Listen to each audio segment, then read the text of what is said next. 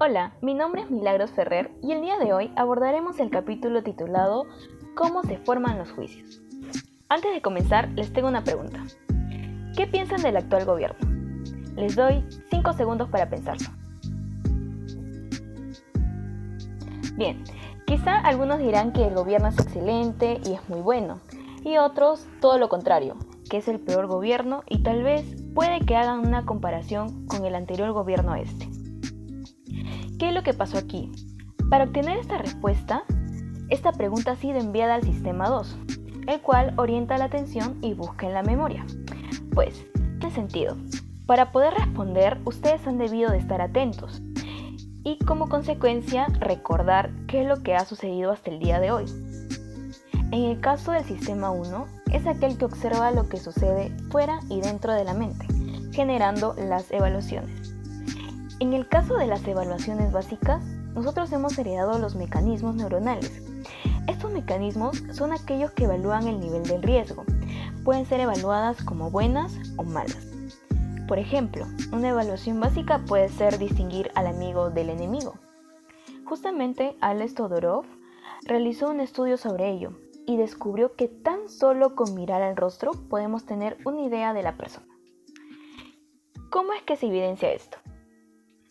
El día que vamos a escoger un candidato entre los tantos que hay para la presidencia o cualquier cargo al que se esté postulando, la forma del rostro y la expresión facial tiene influencia en el voto.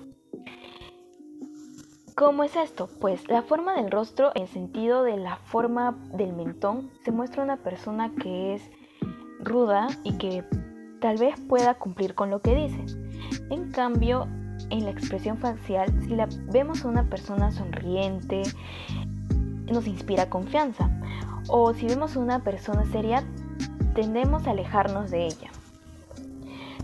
Es decir, tenemos cierta predisposición a rechazar a los candidatos que carecen de atributos que valoramos.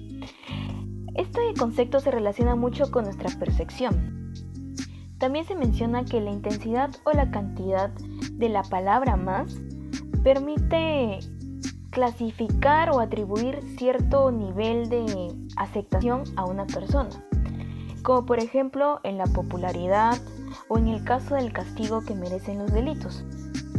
Y para finalizar este capítulo se habla de la escopeta mental. Mencionaré un ejemplo para que más o menos tengan una idea de cómo es que se define este término.